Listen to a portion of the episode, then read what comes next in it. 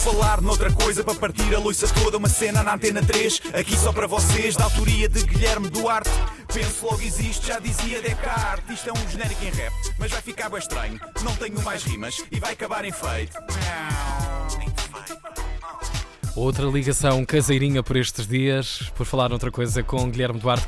Mas na verdade temos connosco em direto uh, pelo Skype, penso eu, uh, será que está aqui? Está aqui, Bernardo Melo de Souza Cardoso e Soto Maior, que nos vai contar um pouco sobre o drama de estar em quarentena. Olá, Bernardo, bom dia.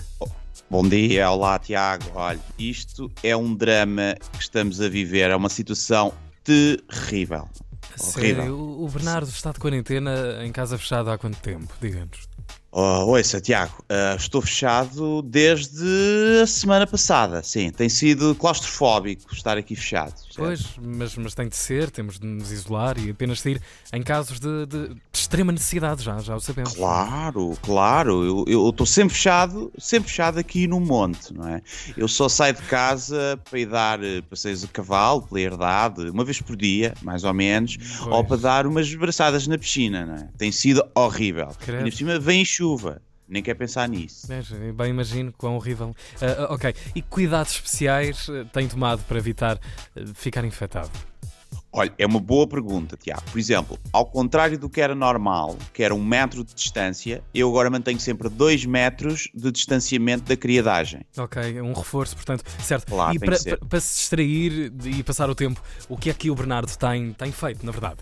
Olha, a pessoa tem que evitar coisas para fazer, né? Claro, para se entreter. Claro então, por exemplo, ontem pus-me a lavar e a encerar uh, o Ferrari. Está a ver?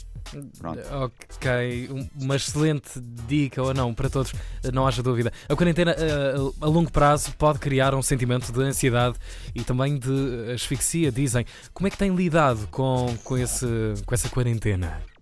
Olha, Tiago, eu acho que é não tentar, eh, acho que é tentar, aliás, não estar sempre nas mesmas divisões da casa, não é?